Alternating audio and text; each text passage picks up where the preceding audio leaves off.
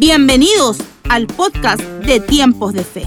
Soy María Eugenia Lara y cada semana compartiremos enseñanzas de tiempos de fe, las cuales buscan que todos podamos conocer más de Dios.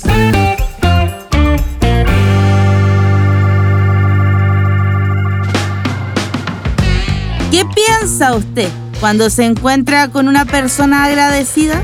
¿Sabía usted que su gratitud puede edificar a otros? ¿Cómo cree que Dios nos ve cuando nos presentamos ante Él con una actitud de gratitud?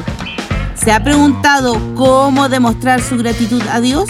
Escuche el siguiente mensaje que basado en las escrituras nos muestra las acciones de gracias que podemos realizar usted y yo como hijos de Dios. Vamos a ir a la escritura y vamos a hablar de esto, acción de gracia. Mire, Salmo 95, 2.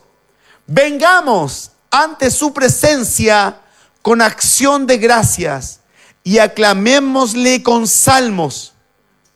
Aclamémosle con salmo. Aclamémosle con salmo. ¿Qué acaba de pasar? Esto que está aquí. Vengamos ante su presencia con acción de gracia. Colosenses 3:16. Que la palabra de Cristo habite en abundancia en vosotros, con toda sabiduría enseñados y amonestados unos a otros con salmos, himnos y canciones espirituales, cantando a Dios con acción de gracias en vuestros corazones. Entonces, la acción de gracia nos lleva a congregarnos. La acción de gracias nos motiva adorarle a Él. Usted está aquí congregándose con acción de gracia. ¿Sabe que esto de la acción de gracia es tan especial que incluso hay un salmo que es el salmo de acción de gracia? ¿Qué tal? Yo lo encontré y dije, Dios mío, ¿qué es esto? Un salmo. El salmo de acción de gracia. Lo vamos, lo vamos a leer. Salmo 100. Es breve, cinco versículos. Aclamad con júbilo al Señor toda la tierra. Servid al Señor. Los servidores digan amén. Servid al Señor con alegría. Amén. Venid ante Él con cánticos de júbilo. Sabed que Él, el Señor es Dios. Él nos hizo y no nosotros a nosotros mismos. Pueblo suyo somos y oveja de su prado. ¿Cuántos son ovejas del prado del Señor? El Señor es mi pastor, nada me faltará. ¿Quiénes dicen eso? Los que son ovejas del prado del Señor. Amén. Entrad por sus puertas con acción de gracias y a sus atrios con alabanza. Dale gracias, bendecid su nombre. Porque el Señor es bueno. Amén. El Señor es bueno. Para siempre su misericordia y su fidelidad por todas las generaciones. Enseñanza la acción de gracia debe estar presente en la vida de los hijos de Dios. Salmo 50, 23.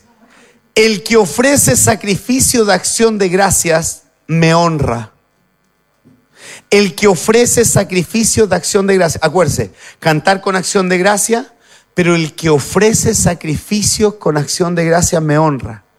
Y al que ordena bien su camino, le mostraré la salvación de Dios mediante la acción de gracias, honramos a Dios. Salmo 56, 10. En Dios cuya palabra alabo en el Señor, cuya palabra honro, en Dios he confiado y no temeré. Amén. ¿Qué puede hacerme el hombre? Están sobre mí, oh Dios, los votos que te hice. Ofrendas, mire, esta es una ofrenda. Ofrendas de acción de gracias te ofreceré.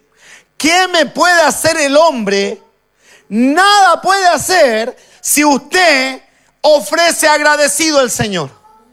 Así que el que esté tramando planes de maldad, en el nombre de Jesús, frustrados.